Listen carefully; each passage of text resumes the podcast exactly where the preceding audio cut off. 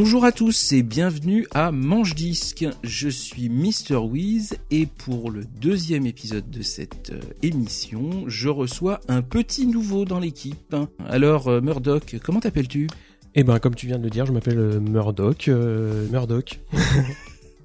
Et je sais pas, est-ce que tu peux te présenter brièvement Enfant des années 80 Pas tout à fait un petit peu plus tôt en fait, né en 76, donc euh, un petit peu avant les années 80, ce qui m'a donné quand même la chance de découvrir des dessins animés euh, genre Ulysse 31 et Goldorak, parce que pour ceux qui sont nés fin 80, c'est un peu chaud. Mais euh, moi, ça a été mes gros points dans les années 80, donc les dessins animés du début des années 80, donc Goldorak et Ulysse. D'accord. Et donc un petit peu de musique a priori, vu qu'on va en parler légèrement aujourd'hui. Ouais, alors la musique c'est venu un tout petit peu plus tard euh, de manière concrète, mais euh, oui, vous allez voir, bah, je vais vous présenter quand même pas mal de portes d'entrée euh, des années 80 sur les morceaux que j'ai aimés, les artistes aussi. Donc ouais, beaucoup de musique, c'est arrivé un petit peu plus tard dans ma vie, mais ouais, il y en a beaucoup. Bah c'est parfait autre chose Bonjour à Mémé Ouais, bonjour à Mémé, surtout bonjour à maman, parce que c'est quand même elle qui m'a offert des très très beaux disques. On va parler d'un ce soir. Et ouais, voilà, bonjour à maman. Eh ben c'est parti. Alors on va faire comme pour la première émission, on va faire un petit édito pour commencer et euh, j'avais envie de pousser un cri du cœur à propos du prix de certains coffrets et autres intégrales et je réagissais en particulier à un coffret qui vient de sortir et qui m'aurait fait beaucoup plaisir mais que je ne m'achèterai jamais, qui est le coffret Pink Floyd Early Years qui coûte quand même 453 euros j'ai eu la chance de l'écouter au final. Hmm, ça vaut le coup, c'est vraiment sympa, mais 453 euros quand même, quoi. Donc, j'ai l'impression que de temps en temps, il y a des gens qui partent dans des dimensions un peu surréalistes. Donc, je sais pas ce que t'en penses. Bah, quand tu m'as parlé de cette réédition, moi aussi, je suis allé voir un petit peu ce qu'il y avait dans le contenu et aussi les retours des gens qui l'avaient acheté. Parce qu'effectivement, 450 euros, c'est pas rien. Donc, a priori, le contenu est au rendez-vous. Il y a énormément de belles choses. Il y a plein de beaux morceaux. Il y a beaucoup de CD, beaucoup de DVD. Il y a même des Blu-ray. Donc, euh, a priori, les contenus ne se recoupent pas. Donc, il y a vraiment énormément de contenu. Moi, j'ai pas écouté encore euh, ce que ça pouvait donner. Donc, euh, si ceux qui ont mis 450 euros s'y retrouvent, tant mieux pour eux. Moi, je les mettrai pas, que ce soit pour Pink Floyd ou un autre artiste. Après, ce qui me choque un petit peu dans ces rééditions, c'est quand on rajoute des photocopies de places de concert ou des trucs comme ça, euh, où je vois pas trop l'intérêt. Après, moi, le, gros intérêt que je peux voir à récupérer des affiches, c'est qu'elles soient d'époque. Là, quand on met un coffret avec plein de CD, plein de DVD, ok, pourquoi pas. Mais qu'on rajoute des pochettes qui sont au bout du compte des photocopies euh, de ce qui a pu se faire à l'époque, je vois pas trop l'intérêt. Enfin bon, ouais, j'ai trouvé ça un petit peu euh, dommage, d'autant plus qu'on ne sait même pas. A priori, le coffret va être euh, découpé en plusieurs petites euh, tranches l'année prochaine, donc on pourra peut-être, pour ceux que ça intéresse, procurer moins cher. Mais a priori, il y aura pas tout de toute façon, donc il se garde des espèces d'exclusivité. Je trouve que c'est un peu désespérant, mais de toute façon, la mode aussi maintenant est vraiment de faire le plus de fric possible sur les albums. Je voyais, alors moi je suis pas client, mais j'ai vu les rééditions des albums de Led Zeppelin. T'as des éditions de luxe à quand même 150 euros juste pour un album. Pareil, il faut quand même être super fan, quoi. Ouais, faut aimer, ouais. Surtout que bon bah là on parle, euh, on va parler un petit peu d'autres artistes. Euh, moi je suis beaucoup plus fan euh, d'un groupe comme YouTube par exemple, qui a ressorti une réédition pour les 20 ans d'Artum Baby, je crois, et c'était pareil, c'était un coffret qui tapait dans les 300 euros, sachant qu'un mec comme moi j'ai déjà l'album, j'ai déjà les deux DVD euh, donc des deux tournées qu'on suivit. Euh, les deux DVD sont dans le boîtier. Euh, bon, ok, il y a des lunettes, il y a beaucoup de choses. Ça vaut 300 euros à la sortie. C'est beaucoup. Et moi, je trouve que bon, bah voilà on se rachète peut-être un album qu'on a déjà quand il y a du contenu en plus, qu'on a quelque chose d'intéressant. Après 300 euros, ça reste à mon avis pas justifié. Hein. Je me souviens de la réédition aussi de l'album So de Peter Gabriel. Mhm. ils avaient fait pareil, un gros truc avec des vinyles, des, des DVD, des machins dans tous les sens. Genre dans son coffret, il a même pas été capable de mettre les faces B. Ouais, c'est le minimum quoi, mais bon. C'est un, peu crétin, tu casses 4 ou 5 CD euh, et DVD machin, tu mets un concert, bon, euh, qui euh, au demeurant peut être intéressant, mais bon, il doit y avoir trois morceaux qui sont pas sur l'album, il aurait peut-être pu se fendre. Ah, tu peux mettre du bonus. Hein.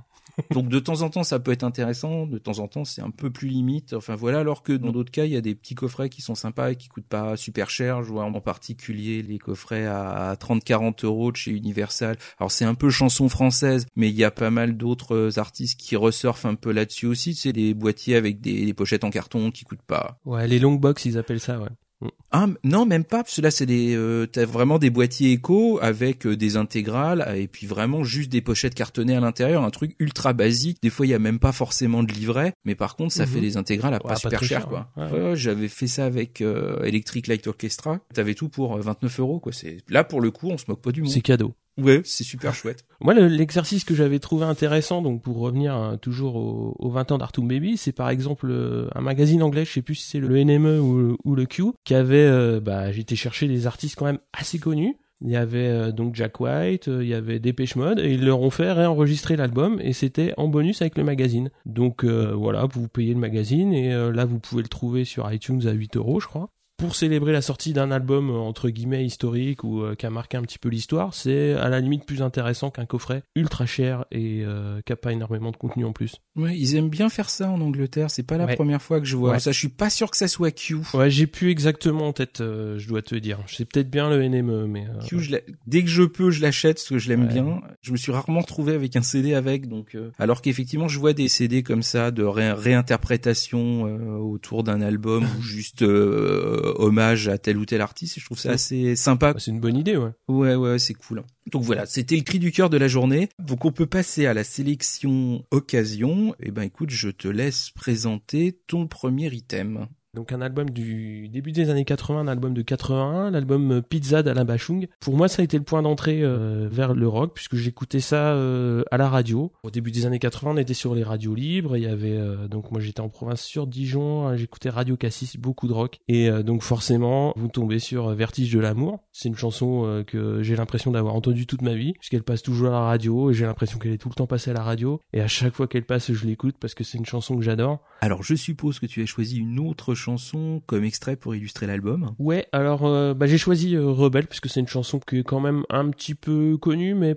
un petit peu moins que Vertige de l'amour. Je pense que tout le monde la connaît par cœur. Et Rebelle, bah ça reprend un petit peu euh, pas mal de l'esprit de Bachung à l'époque, c'est-à-dire il était à son troisième album, il savait pas trop dans quelle direction aller, et bah là il est un petit peu à l'entre-deux, et c'est un titre qui passe vachement bien à l'écoute, moi, de mon point de vue.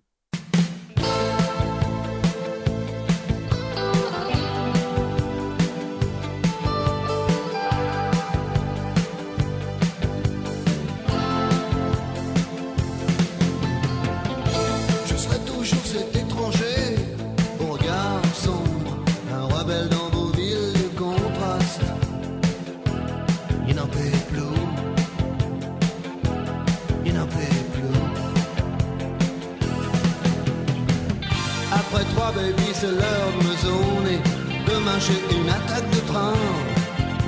Faut se préserver si on veut durer, reste toujours numéro un. Donc euh, c'était Rebelle d'Alain Bachung, donc sorti euh, de l'album Pizza de 81. Est-ce que de ton côté euh, tu le connaissais cet album? Alors non, je ne connaissais que Vertige de l'amour. Je t'avouerai que je suis pas de base un gros gros client de Bachung je trouvais ça marrant euh, justement à l'époque quand il faisait ça, quand il faisait Gabi qui est plus ou moins de la même époque aussi. Après j'ai trouvé ça un petit peu abscon et euh, surtout je ne sais pas d'où est venue cette espèce de statut euh, télérama inrecuptible euh, d'artiste maudit du siècle que tu es impardonnable si tu n'es pas fan. Donc tout de suite ça m'a bloqué. Par contre, j'ai écouté le disque en entier et j'avoue que ça m'a réconcilié avec Bachung parce que je le trouve vraiment très sympa. Ah, pourtant, c'est pas un album qui est plus facile, euh, on va dire, d'approche, hein, parce que c'est le tout début de carrière. Enfin, c'est son troisième album, mais il a failli se faire rendre son contrat par Philips euh, parce que justement, bah, il n'arrivait pas à percer, quoi. Et en fait, c'est Gabi qui a été enregistré un tout petit peu avant Pizza, donc qui n'est pas sur le vinyle euh, donc de Pizza, mais qui est sur le CD. En fait, Gabi l'a bien lancé entre son deuxième et son troisième album, et il a confirmé avec Vertige de l'amour, et c'est ce qui a poussé à Philips donc à le conserver. Il savait un côté un peu plus léger, un peu moins gitane, qui me branchait plus, et voilà, je, la, la, sonorité qui est quand même assez marquée euh, début des années 80 me plaît assez, donc euh, voilà, je, c'est une découverte que je ne regrette pas. Voilà. Je suis bien content. Donc on peut passer à ton premier choix? Oui, bah écoute, c'est un disque de jazz, hmm. c'est un disque de Miles Davis euh, qui s'appelle Toutou, qui est de 1986. Pour le coup, l'extrait, c'est le titre Toutou, qu'on va écouter immédiatement.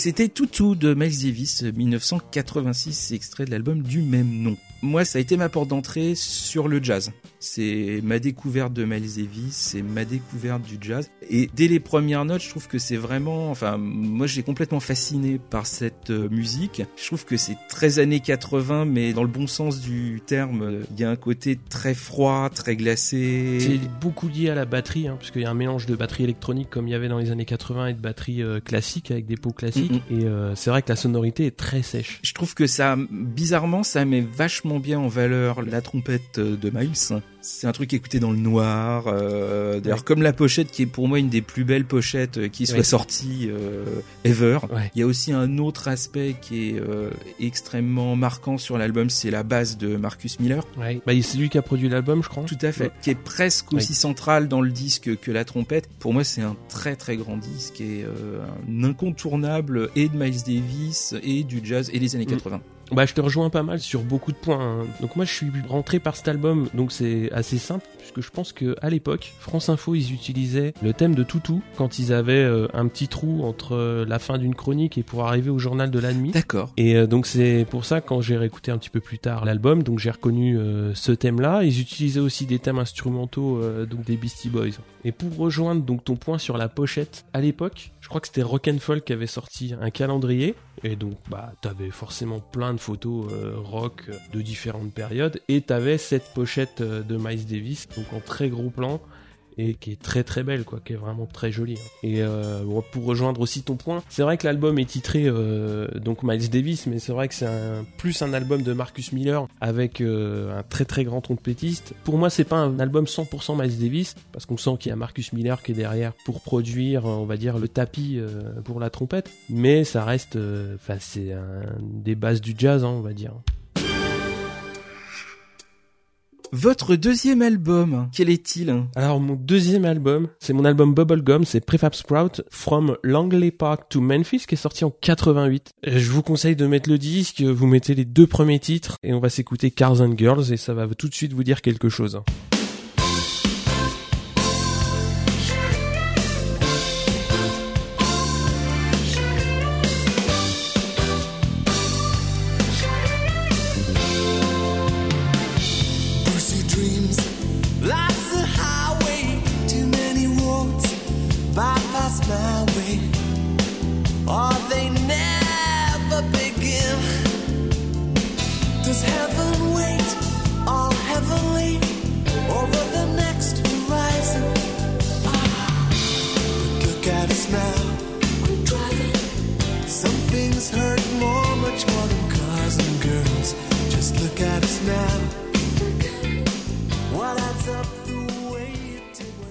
Alors voilà, donc c'était Cars and Girls de Prefab Sprout. Cet album, pourquoi je l'ai pris euh, avec moi sous le bras aujourd'hui? Déjà, c'est pour moi, les deux premiers titres, c'est vraiment de la pop anglaise 100% comme je l'aime. Quand je suis retombé dessus, j'avais pas écouté l'album en entier. Je connaissais effectivement les deux gros singles de l'album, The King of Rock'n'Roll qui ouvre et Cars and Girls. Je sais pas trop comment euh, l'expliquer, mais pour moi c'est vraiment l'essence même de la pop anglaise insouciante des années 80. À savoir qu'en Angleterre il y a eu plein de mouvements pop euh, dans les années 80. euh, Enfin vous documentez un petit peu, vous trouverez, il y en a eu plein plein plein. Et pour moi ça c'est la pop euh, insouciante adolescente. C'est l'essence de pas mal de choses. Après je sais pas ce que tu en penses de ton côté. Eh ben pour moi c'est Boulevard des Hits 6. c'est comme ça que j'ai découvert le titre, c'était sur Boulevard des Hits 6. J'étais très Boulevard des Hits. fort. En fait, j'avais oublié complètement le titre, le groupe, euh, jusqu'à il y a, je sais pas, peut-être six mois, quelque chose comme ça. Euh, donc c'est assez rigolo que tu sortes cet album-là, parce que c'est un album que j'ai découvert il y a vraiment, euh, ouais, peut-être cinq, six mois, et j'ai trouvé l'album vraiment excellent. Hmm. C'est de la pop euh, bien écrite, euh, effectivement insouciante. Je trouve que c'est pas daté. Alors après c'est peut-être ultra perso, mais je trouve que ça sonne pas comme un truc trop Ouais. figé dans le temps, en disant oh là là quand même machin ça date. Je trouve pas. Je trouve que ça marche toujours vachement bien. Mention spéciale pour Nightingales, la fin de face A, que je trouve absolument génial. Ouais, c'est clair. Moi, je suis plus sur A Manhattan, sur celle qui ouvre la phase B. C'est bien Euh, aussi. C'est dur de faire un choix. Franchement l'album Ouais. est très bon. Je trouve que c'est le genre de groupe, tout le monde a entendu ça euh, un petit bout euh, dans sa vie. Et bah pourtant, euh, 30 ans après, bah on retrouve des vinyles à 3,50€ en brocante. Et ça fait mon bonheur pour ce coup-là. J'ai l'impression que ça va être le running gag euh, de l'émission. là. C'est un truc que tout le monde connaît et que personne ne connaît en fait. Ah, en fait, c'était eux. Euh, voilà.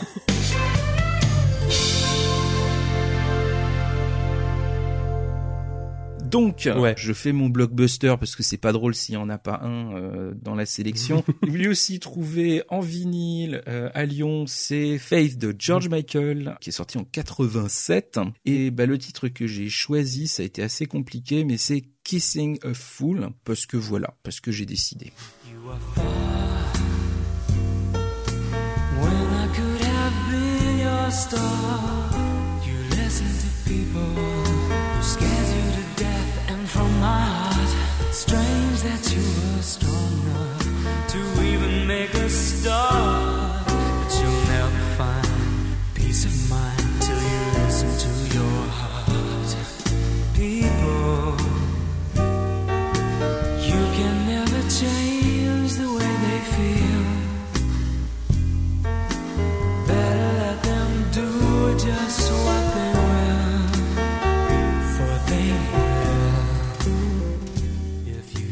Donc c'était Kissing a Fool de George Michael, Faith 87. Donc bon, c'est juste un, un des énormes euh, cartons de la décennie. C'est un très bon disque de euh, George Michael, même si moi perso je préfère celui d'après. Il y a 9 titres, il en a quand même sorti 7 en single. 4 fois platine euh, en Angleterre, 2 fois platine en France, euh, I Want Your Sex, euh, enfin que dire quoi. La grosse machine. La grosse machine. Ce que je savais pas, c'est qu'il a quand même écrit Ouais. tous les titres, il a quasiment produit tout l'album et il joue Mm. une bonne partie des instruments dont ça ça m'a éclaté, je savais pas du tout. Il joue du synclavier qui est un des synthétiseurs euh, échantillonneurs euh, phares de l'époque dont Frank Zappa était extrêmement friand et qu'il utilisait euh, ad nauseam sur certains de ses moins bons albums Mhm. de l'époque. J'ai pas forcément un milliard de trucs à dire si ce n'est que c'est juste un, un super album quoi, voilà. Je vais juste appuyer ce que tu as dit euh, sur le fait qu'il ait participé à la production, à l'écriture de l'album. Moi, quand je l'ai vu sur ta liste, je me suis dit, oulala. Et après, j'ai réfléchi, je me suis dit, n'oublie pas que tu l'avais en cassette, ce Face de George Michael. Et Hein donc, ça veut bien dire que je l'avais écouté et que je le connaissais. Et donc, quand je me suis replongé dedans, alors les premiers titres, effectivement, c'est les gros, gros singles. Et euh, notamment euh, One More Try. Donc, euh, ça m'a vraiment rappelé euh, les booms du collège. Mais vraiment un côté nostalgique bonbon guimauve. Je me suis pas dit oh là là c'était mieux avant. Vraiment quand j'ai réécouté ça, je me suis dit putain à cette époque-là on était bien. Enfin c'était pas mal. Le morceau il coule tout seul, même si c'est euh, un slow euh, ultime, un slow comme on en a fait plein dans les années 80. Bah il est pas mal. Même 30 ans après, il sonne bien. Et surtout ce qui m'a vraiment surpris c'est Kissing the Foot donc le titre que t'as choisi parce que moi je l'avais complètement oublié et il est vraiment bon quoi. Pour moi ça a été une vraie redécouverte du titre parce que déjà il chante super bien sur ce morceau et il a un super bel écran de jazzy euh, derrière. Très très bon album.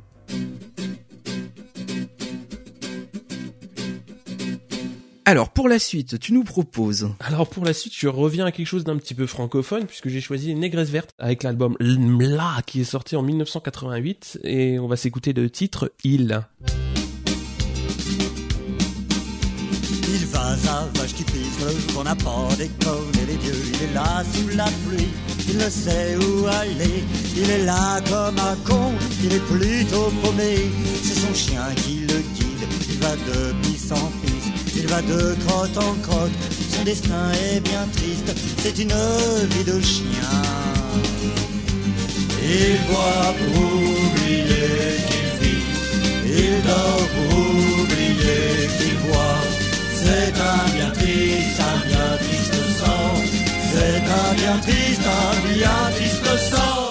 C'était donc euh, Il des Négresses Vertes. Alors pourquoi cet album? Bah, C'est assez simple puisque moi c'est pareil, ça m'a replongé au niveau du collège, notamment avec euh, Zobi la mouche parce que bon, à cette époque-là on avait 12 ans et dire Zobi la mouche, bah c'était rigolo. Donc euh, on avait entendu ça à la radio, on chantait ça euh, un petit peu bêtement. Cet album-là, je l'ai trouvé en vinyle en Allemagne à 5 euros. Donc franchement, je me suis dit pour ce prix-là, il doit être rayé euh, ou eh ben non. Quand je l'ai remis sur la platine, il tourne comme une horloge. Donc c'est un disque pareil comme tout ce qu'on écoute. Il y a une trentaine d'années Les portes d'entrée, elles sont assez simples puisque vous avez quand même Zobi la mouche, voilà l'été dessus. Mais il y a des morceaux qui sont quand même vachement touchants, notamment Il, qui reprend quand même euh, bah, un petit peu ce qu'on a vécu à l'époque. Enfin, pas nous, mais euh, nos, nos parents et, et les adultes, c'est-à-dire une société qui commençait à être un petit peu violente envers euh, Un petit peu tout le monde. Ouais, envers un petit peu tout le monde.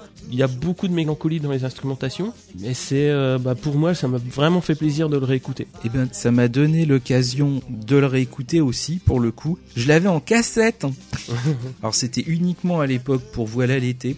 Naturellement, Mhm. comme euh, plein de gens. À l'époque, Ouais. je ne savais pas qu'il y avait Zobi la mouche dessus. Alors, ça a été, ah, trop fort. Il y a Zobi la mouche dans la cassette. Je trouvais ça terrible. Celle que je préférais, c'était Les yeux de ton père. Je la trouvais complètement barrée. Mhm. Alors que j'aime mais vraiment pas du tout la musique type un peu euh, Gypsy King. euh. Là, je trouve que le mélange, il est juste pile bien, quoi. T'as un espèce Ouais. de mélange entre la chanson réaliste, euh, très parigote, hein, Mm. et un côté vachement festif, pour le coup, plus euh, méditerranéen. Et je trouve que ça marche bien, et ça me rappelait toute cette époque euh, où on parlait de rock alternatif euh, absolument à toutes les sauces, et où on avait l'impression qu'il se passait quelque chose euh, avec plein de trucs qui sortaient, alors plus ou moins intéressants, plus ou moins bien. Ça m'a rappelé des bons souvenirs, et je trouve que le, le disque, il tient encore bien la route. Euh, pour moi, ouais, les négresses vertes, euh, bon, t'as fait le lien avec le rock alternatif, euh, c'est clair, hein, c'est la mano, c'est les garçons bouchés, c'est Pigalle, c'est tout ce mouvement-là qui part. Hein. La Negra Bouche Beat, hein. Les négras mouche bite, ouais, voilà. Exactement. c'était la jeunesse, tout ça. Ouais, c'est clair.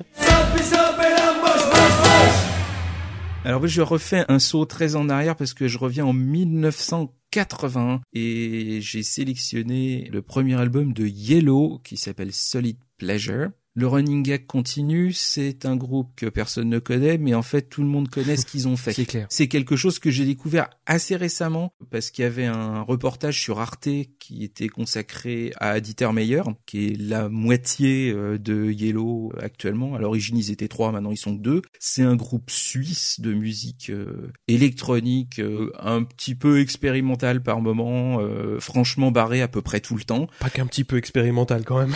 Et moi, j'ai sélectionné un titre que tout le monde connaît. Personne sait que c'est eux, mais tout le monde connaît. Et le titre que j'ai choisi, c'est Bostiche. Euh, et puis on écoute.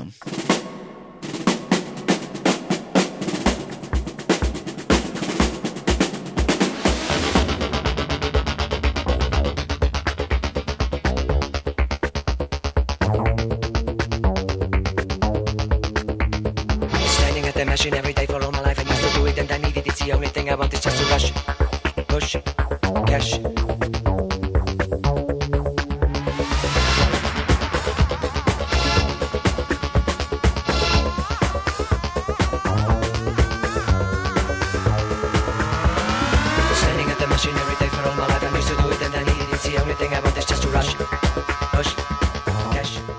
Donc c'est Bostiche de Yellow sur l'album Solid Pleasure de 1980. Donc euh, tout le monde aurait reconnu la fameuse pub pour Lee Cooper. Vendez jeans. C'est une de mes pubs préférées de l'époque. Quoi. Je la trouvais absolument euh, visuellement excellente, musicalement complètement ahurissante. Et donc, ça n'est que récemment que j'ai découvert leurs albums, et en particulier celui qui nous intéresse, le tout premier. Il est plus bancal que les autres, mais je trouve qu'il est plus varié aussi. Quoi. Donc, il y a un petit peu de Ouais. tout. Il y a de la presque pop, il y a du presque rock. Ouais. Il y a du reggae. C'est euh, ça. Il y a de la presque ouais. samba. euh, Moi, c'est ça qui m'a éclaté sur cet album-là, parce que moi, je connaissais pas du tout. Moi, c'est vraiment le côté atypique euh, qui m'a vraiment attrapé, quoi. Parce que vraiment, à premier abord, euh, c'est assez avant-gardiste. Je l'ai vraiment quand j'ai vu que c'était daté de 80, je me suis dit, oh, euh, c'est pas possible. Il y a, il y a une erreur de date. Et euh, en fait, ce qui m'a vraiment attrapé, c'est ça. C'est les variétés de sonorités qu'ils ont, avec du reggae. euh, moi, j'avais noté aussi Street Wave et Smirax Train, qui sont des titres vraiment atmosphériques, bien planants, qui sont courts mais qui vont à l'essentiel et qui sont vraiment super intéressants à écouter quoi. Moi c'est un album que je connaissais pas du tout et euh, bizarrement bah, je suis rentré dedans et ça m'a vraiment beaucoup plu à, à l'écoute. Après moi ça m'a fait pas mal penser au, à ce qu'a pu faire Sparks. Je sais pas si tu me rejoins sur ce point de vue. Oh, il y a le côté un peu euh, dandy décadent à la voix de Stentor. Ouais c'est ça. Il y a- il y a une petite passerelle. Ouais, je suis euh, d'accord. Moi c'est le lien que j'avais fait. hein. Et puis, bah, pour le coup, je suis non seulement je suis d'accord, mais en plus je te passe la main sur euh, le suivant. Ouais, alors on était en Suisse Euh, donc là, on part pour euh, l'Australie, donc de l'autre bout de la terre, hein, pour Midnight Oil, un album de 87 d'Isle and Dust qui les a fait connaître et on va s'écouter Dead Art.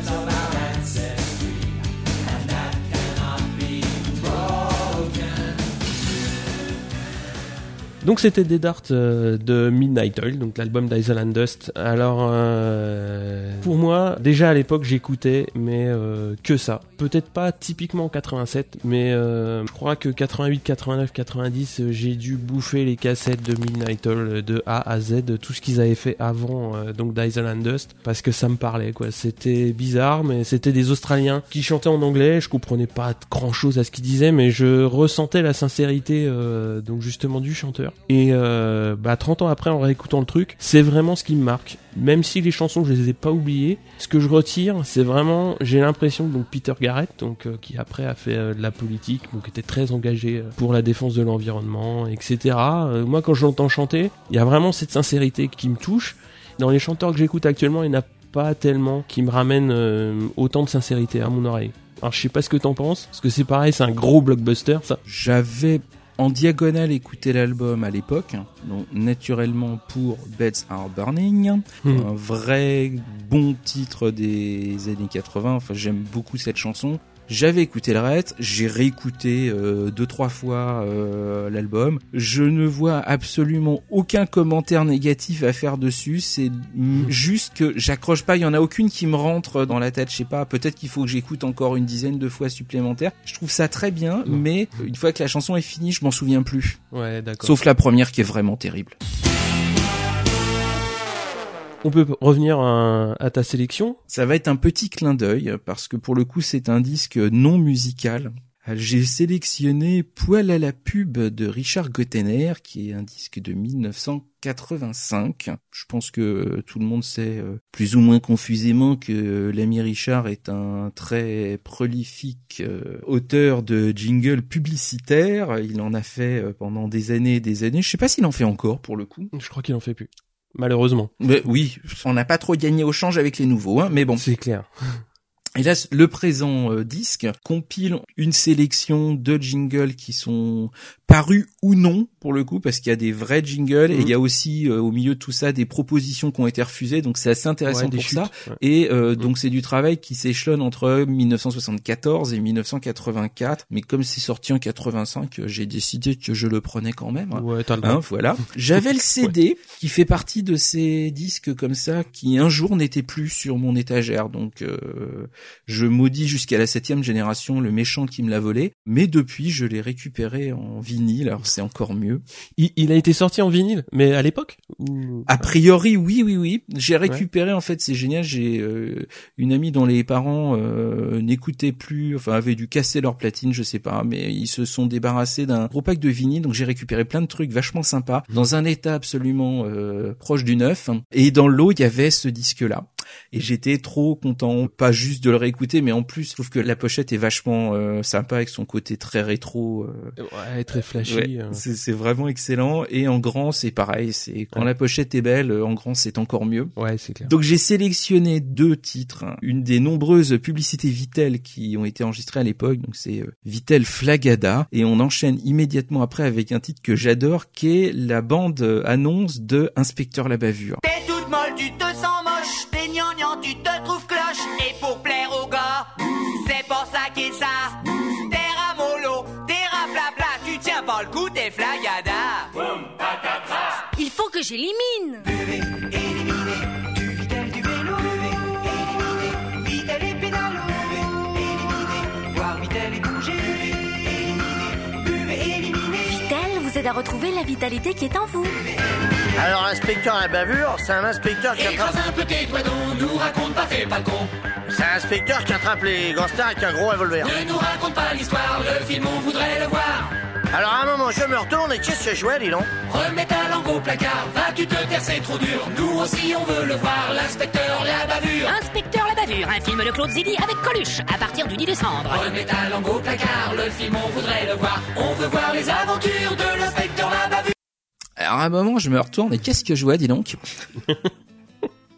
Donc c'était voilà un Vitel Flagada et Inspecteur la bavure de Richard Cottener, in poil à la pub de 85. Est-ce que tu baguenotes dans les Je baguenote toujours et j'ai vu qu'en fait il avait fait un concert, il y a des extraits euh, sur internet où il reprenait certains jingles de pub dont Belle des Champs. C'est pareil, ça c'est un truc. euh, Enfin, Belle des Champs, tu l'entends une fois, mais c'est pas un verre d'oreille pour la journée, quoi. C'est pour toute la vie, quoi. Oui, bah moi j'ai ça et puis le couscous aussi. Et, et on peut boire à gogo à gogo C'est- du oui, manga. c'est- euh, c'est ça, ça, c'est- ou, euh, ça s'écoute comme une grande page Oui. de pub, mais, euh, mais, mais une qu'on n'a pas envie de zapper. Ouais, c'est clair. Voilà, donc euh, S'il n'y a pas de bulle dans Bonga, hum, alors qu'est-ce qu'il y a? On en finit là-dessus avec euh, les brocantes, les occasions, les machins, les trucs, Ouais. pour aborder la partie suivante. Donc un album euh, neuf, une réédition pour le coup, et je te passe la main avec euh, avec avec. Bah, avec un des plus grands albums euh, de rap. Alors pour ceux qui me connaissent et pour ceux qui vont apprendre à me connaître, euh, Dieu sait que le rap c'est pas vraiment ma tasse de thé. Mais voilà, donc ça fait 30 ans que les Beastie Boys ont sorti leur album mythique, euh, License to Heal, qui est sorti en 86 si je me trompe pas. C'est ça. Donc pile poil 30 ans, il est sorti mi-novembre. On laisse passer Rhyming and Stealing qui ouvre l'album.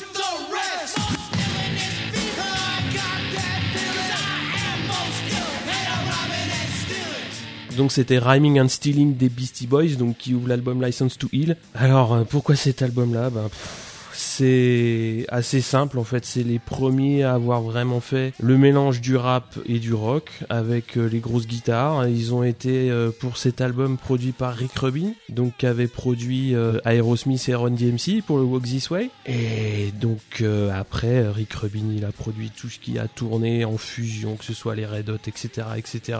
Mais pour en revenir aux Beastie Boys, ils ont commencé à faire du punk. C'était du gros punk qui tâche. Et bah, après ils sont revenus avec leur petite tronche de blanc-bec euh, à venir faire du rap, à gueuler dans des micros, à récupérer des samples à droite à gauche. Alors je vais pas vous énumérer tous les samples de cet album parce qu'il y en a dans tous les sens. Il y a du Led Zeppelin, il y a du ACDC, il y a etc. Il y a du gros single avec No Sleep Till Brooklyn, Fight for Your Right. Pour moi c'est un disque euh, quand je le mets, bah... il y a plus grand chose qui existe autour. Alors je suis en train de le déplier devant moi. Et donc pour ceux qui connaissent l'album, en fait, vous avez euh, la première pochette, donc c'est une queue d'avion avec le logo des Beastie Boys de l'époque. Et quand vous dépliez, vous constatez que l'avion est écrasé au sol type mégot de avec le track listing. Euh, et donc si vous l'avez pas euh, en tête ou si vous l'avez jamais vu ou si vous avez vu que la pochette, je vous conseille d'aller ouvrir ça sur internet parce que la pochette elle est pas mal. Donc voilà, je sais pas si tu connaissais l'album. Euh, je ne connaissais pas l'album. Pour être très honnête, euh, le rap, ça n'est que extrêmement modérément ma tasse de thé. Si c'est juste de la déclamation un petit peu fort dans un micro et que l'intérêt il est là-dedans, j'y trouverai jamais euh, mon compte. Moi, à la limite, le moment où je suis venu un petit peu plus euh, en me disant tiens, il y a des choses intéressantes, c'est avec tout le mouvement acid jazz au début des années Mm. 90, hein, où là, il y avait des trucs qui étaient vraiment, enfin, moi, je trouvais vraiment intéressant. Là, je peux en écouter un, je peux écouter Fight for Ouais. Your Right, que j'avais déjà entendu, que je connaissais. Pour le reste, à la limite, euh, je peux juste dire que le côté un petit peu très, enfin, que je trouve, moi, très très cheap et ultra daté, je trouve ça mignon, je trouve ça attendrissant d'une certaine manière, parce que euh, c'est très témoignage Ouais. d'une euh, époque, donc ça m'a amusé de l'écouter pour ça, mais j'avoue que j'ai pas pu écouter l'album en entier, parce que ça m'a vraiment T'as assassiné pas les aimé oreilles. les bonnes beatbox des années 80 Euh, bah, je te dis, je peux écouter un morceau, je peux écouter deux morceaux. Au mais bout d'un moment, tu décroches. C'est- pas grave. hein. Je sais que c'est vraiment un truc euh, qui a marqué à l'époque et qui marque encore. Enfin, c'est vraiment un- un- une référence, mais pas pour moi. Alors juste pour la petite histoire, hein, donc pour les 30 ans euh, donc de l'album, il n'y a pas eu euh, une grosse grosse ressortie coffret, mais il est ressorti en vinyle 180 grammes. Et le son est bon? Ouais ouais ouais, bah, de toute façon euh, c'est ils ont bien bossé le truc, hein. enfin le vinyle est bon. hein. Donc on va passer sur ton choix qui reste. euh, Ça fait une grosse grosse balance. Ah bah c'est le jour la nuit hein. je dois dire puisque là je vous ai choisi du bon gros West Coast euh, de 1982 avec l'album Mirage de Fleetwood Mac, la réédition de cette année en fait parce qu'il est enfin ressorti en remasterisé avec euh, le traditionnel CD euh, bonus. Alors je n'ai pas euh, acheté la version qui coûte trois plaques avec les vinyles en plus. J'ai juste pris le double CD qui est amplement suffisant et qui est vraiment super sympa parce qu'il y a plein de démos qui sont euh, franchement sympathiques. Des fois les démos c'est un peu barbant. Je trouve que celles-là sont plutôt pas mal. Une petite phase B qui est pas impérissable mais qui vaut le coup. Et puis enfin la ressortie de la version clip du titre que j'ai sélectionné, à savoir Gypsy, chanté par la ravissante Stevie Nicks.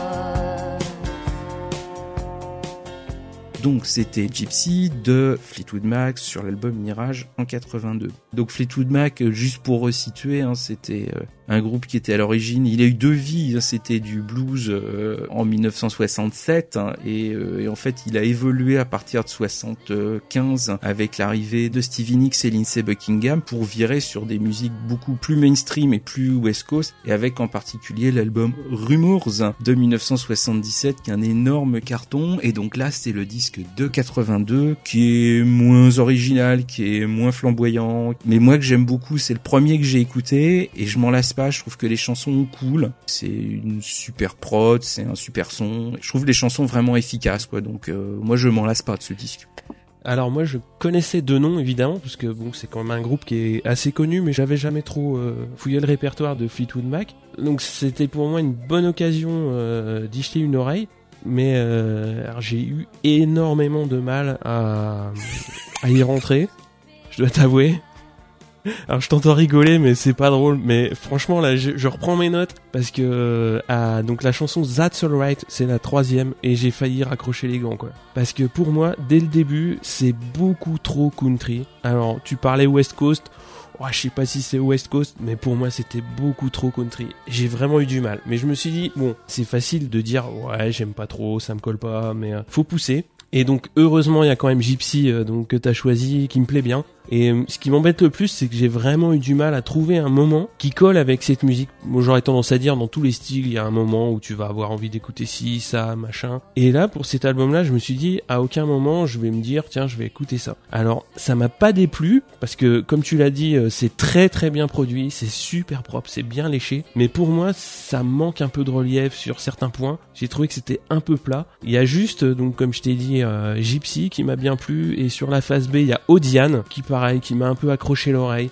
J'ai trouvé que c'était un peu léger pour m'attirer dans le disque quoi. J'ai un petit affect particulier, même Mhm. si je reconnais très volontiers que c'est pas ce qu'ils ont fait de plus transcendant. J'ajoute juste un petit truc parce que quand même, Cocorico, euh, l'album, ça doit être un des derniers parce que je savais même pas qu'il était encore ouvert à l'époque. L'album a été enregistré au château d'Hérouville. Le mythique studio du très regretté Michel Magne, euh, où on enregistrait euh, David Bowie, euh, les Pink Floyd, Ouais. la mecque des studios d'enregistrement euh, français. Donc voilà, c'était pour euh, l'anecdote. Ceci conclut euh, le vote du jury belge. Good evening Bruxelles. Et donc bah, nous allons passer notre sélection hors série. Et on recommence avec du bruit, j'ai l'impression. C'est difficile à dire, mais ouais, ça reste quand même du bruit. et Ouais, je suis d'accord avec toi. Mais bon, c'est ce que j'aime bien aussi. Hein, donc J'ai l'impression. Ouais, ouais, on parle des, des Pixies. Donc Ed Carrier qui est sorti euh, il y a de ça un ou deux mois. On va s'écouter le titre Balls Back.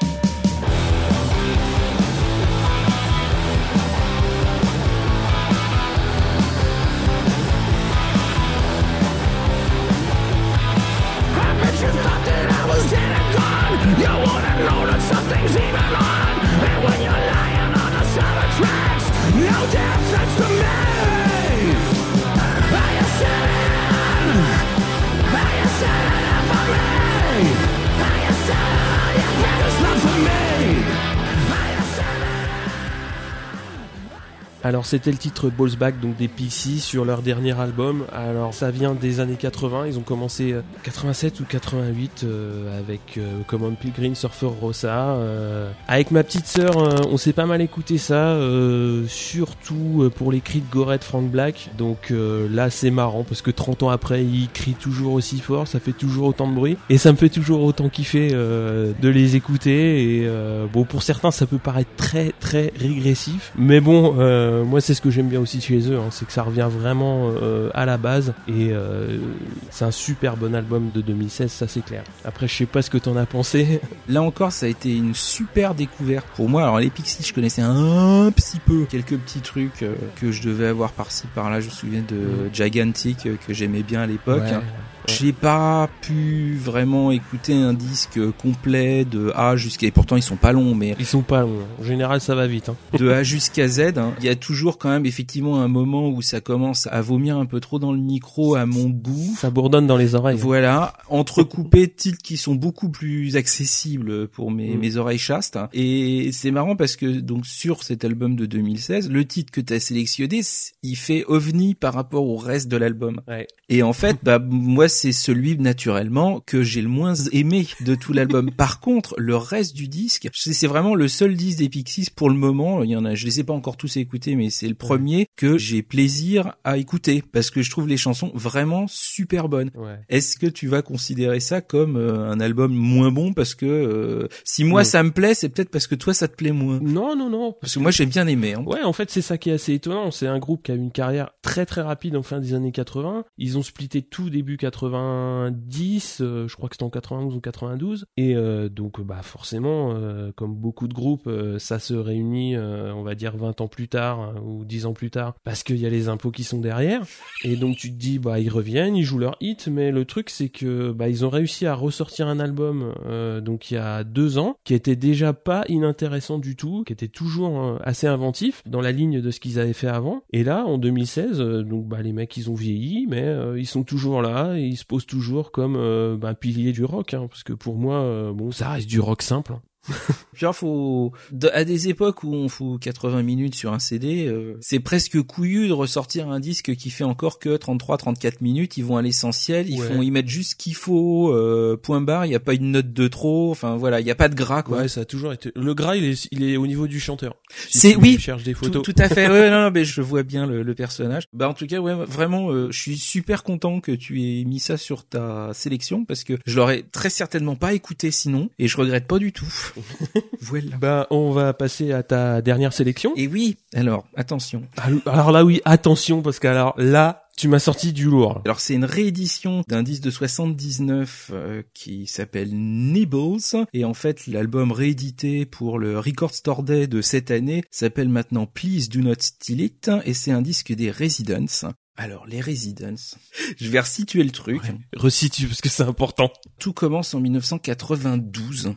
Mr. Whiz découvre l'avant-garde. Euh, C'était dans un épisode, le huitième épisode de L'œil du cyclone, la meilleure émission du monde entier. Télé sur Canal, ouais. Et euh, cet épisode-là était consacré aux Residents. Ils se qualifiaient à l'époque eux-mêmes de le plus populaire des groupes que personne ne connaît. Ce qui reste une belle définition et quand on y jette une, une oreille euh, attentive, euh, c'est tout à fait ça. Donc c'est extrêmement underground, c'est extrêmement euh, expérimental. C'est un ensemble, on va dire, qui fait de la musique, qui fait des disques, qui fait des vidéos. Pour le coup, leurs vidéos font même partie de la collection permanente du musée d'art moderne de New York. Mm. Ils ont fait des spectacles euh, complètement hallucinés, euh, beaucoup d'albums concept, et la musique ne ressemble à absolument rien de connu. J'ai eu moi-même un mal de chien à mettre euh, un titre comme ça euh, en sélection euh, Mm. parce que c'est quand même ultra particulier. Donc Ouais. bon, j'ai quand même pris euh, le titre You Yes Yes Yes. You, yes, yes, yes. You Yes Yes Yes. euh, Yes, yes, yes. Voilà.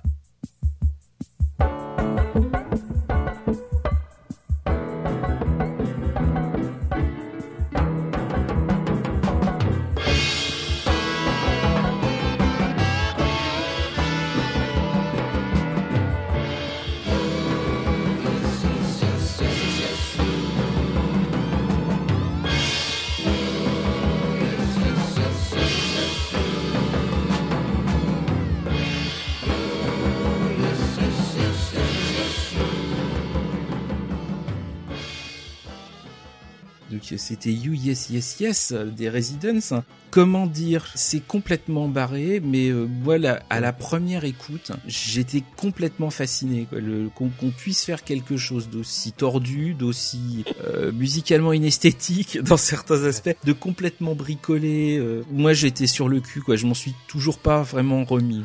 Ouais, alors, déjà, euh, le truc, c'est franchement super sympa de l'avoir mis dans la sélection parce que euh, de moi-même, j'aurais jamais euh, posé une oreille sur euh, cet album. Et alors, pour moi, alors c'est un truc totalement inclassable et inqualifiable. Alors quand j'ai commencé à écouter, j'ai absolument pas pu dater et j'ai absolument pas pu dire si c'était français, européen ou si c'était brésilien. Ça, tu m'aurais dit c'est un truc japonais ou philippin ou ceci cela.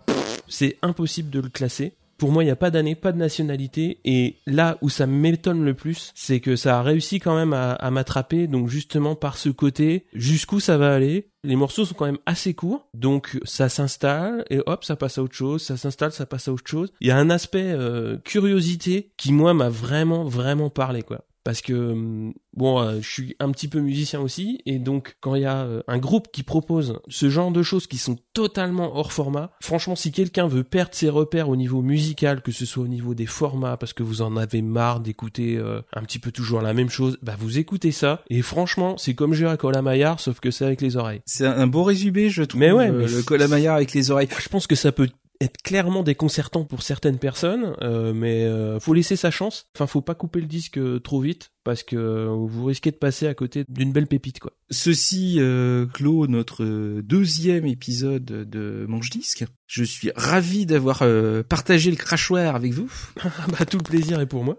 De bien belles découvertes. Écoute, oui, et euh, enfin réciproquement, ça a été une décision collégiale. Enfin, on a eu la même idée en parallèle sans s'en parler. Et puis, bah, au final, quand on a confronté, on s'est retrouvé avec la même idée. On va terminer sur un titre qui est le titre le plus connu de Yellow. C'est un petit peu plus récent, c'est du milieu des années 80, Mhm. mais c'est un titre que là aussi absolument tout le monde connaît. Donc voilà, ça sera pour terminer l'émission. En tout cas, euh, Monsieur Murdoch, euh, je vous remercie euh, de votre présence et euh, Merci à vous, oui. ce, ce fut un plaisir. Et puis bah à tous, je vous souhaite une, une agréable fin de journée. Et puis bah à très bientôt sur Etis le podcast. hein. Voilà, à bientôt. À bientôt. Ciao.